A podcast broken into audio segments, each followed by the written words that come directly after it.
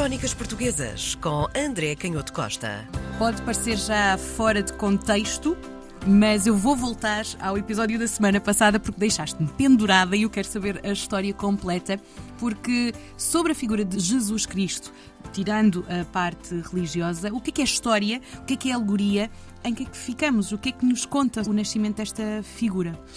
Bem, vimos que, do ponto de vista dos factos, a descrição dos factos, aquilo que sabemos de forma objetiva é relativamente pouco. Uhum. E, e, como vimos, as dúvidas começavam logo por esse édito que marca precisamente o ano específico do nascimento. Nós começamos a contar no calendário, que sofreu muitas uh, vicissitudes ao longo da história, uhum que era o resquício de um calendário romano, depois com as alterações que vão surgir no Renascimento, mas nós situamos, do ponto de vista histórico, o ano zero como o ano de nascimento de Jesus Cristo, mas a verdade é que não há muita certeza sobre o momento exato desse nascimento, porque quando nós tentamos situar, do ponto de vista das fontes seculares, os relatos como o relato de Lucas, que estivemos a falar, em contexto histórico, percebemos que há uma série de, de, contradições em que temos o tal édito imperial, que em teoria só aparece seis anos depois de Jesus Cristo ter nascido, a ordem para o legado imperial da Síria, naquela hum. zona do Império Romano, o Públio Sulpício Quirino, já depois do banimento de, de Arquelau, é que aparece este, este censo, esta ordem hum. para este censo. Depois há diferentes interpretações que dizem, bem, mas pode ter sido uma ordem preparativa desta ordem, de facto, imperial que viria seis anos depois. A informação mas, circulava de outra forma. Claro, mas há aqui outro problema, é que esta informação, nós sabemos hum. que isto acontece depois do, do banimento do, do, tal Arquelau, filho de Herodes, e portanto, teoricamente, Lucas diz-nos que Jesus nasceu quando Herodes uhum. reinava. Até porque nós vamos saber, numa famosa também descrição uhum. de, destes relatos do nascimento, a tal decisão monstruosa e tenebrosa de Herodes uhum. de mandar matar todas as crianças Sim. quando é até aos dois anos de idade, quando é visitado pelos tais reis magos, que também não sabemos nem se eram reis, nem se eram magos, porque podiam ser astrónomos, podiam ser sacerdotes que vinham do Oriente. Hum. Eram figuras que aparecem aqui do ponto de vista narrativo a dignificar aquele momento para a história teológica dos crentes cristãos daqueles primeiros anos hum. de, cristianismo e que, portanto, eh, davam um, um certificado, podemos dizer assim, quase de qualidade, ter ali uns reis magos, que também não sabemos se eram três, a partir daquilo que é a descrição objetiva dos textos narrativos, mas aquilo que era importante é, de facto, do ponto de vista do autor, dos autores destas uh, brilhantes, podemos dizer, narrativas do nascimento de Jesus, era hum. que, ter ali figuras que, do ponto de vista da sabedoria, certificassem aquele momento. Bem, mas dizia eu que os problemas começam, de facto, na datação logo aqui com estas sobreposições que não parecem ter confirmação histórica entre o, o momento em que termina o reinado de Herodes e o momento da ordem do censo, sabendo nós que o imperador uh, César Augusto reinou até 14 depois de Cristo e depois daí já foi Tibério e portanto teoricamente Jesus Cristo terá nascido durante este, este tempo de, hum. de império de, de César Augusto. Mas depois há muitas outras questões interessantes como tu perguntavas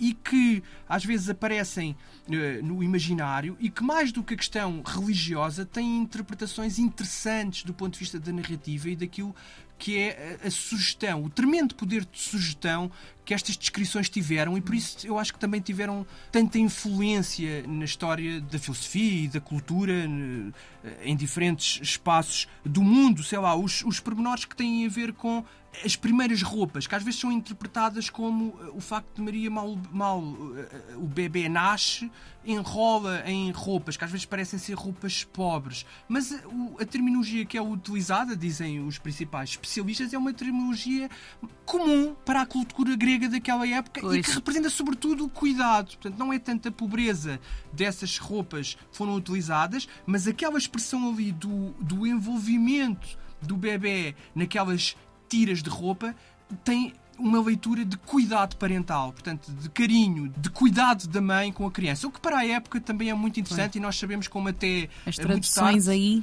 Não, e sabemos como até muito tarde se discutiu esta, esta importância da maternidade e o traumático que podia ser o momento do parto.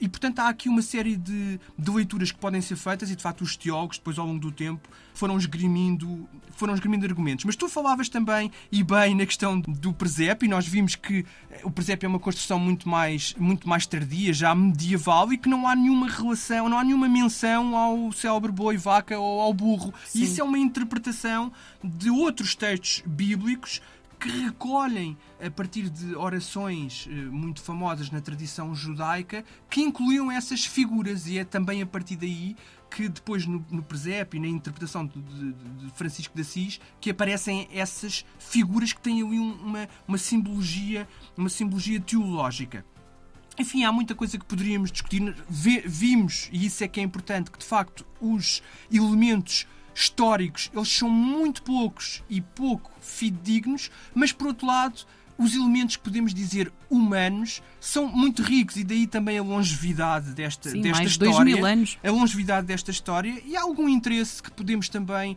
retirar, que é muito, porque há de facto um lado humano que continua a ser eh, universal, continua a ser cosmopolita, continua a ser muito importante e que tem a ver de facto com essa mensagem de uma figura que, independentemente da questão religiosa, da autoridade, da instituição, que depois se desenvolveu a partir dessa primeira figura, essa ideia de que há uma entidade divina que se dirige a toda a gente e que aquela mensagem e o significado daquela figura e tudo aquilo que aquela figura iria ensinar do ponto de vista da personalidade ou da psicologia, se quisermos, ou de alguma ética, até se quisermos utilizar a palavra, era não só profundo, como por outro lado se dirigia a toda a gente, independentemente do seu estatuto político, económico ou geográfico, é de facto um momento importante na história da humanidade e por isso continua a inspirar muita gente.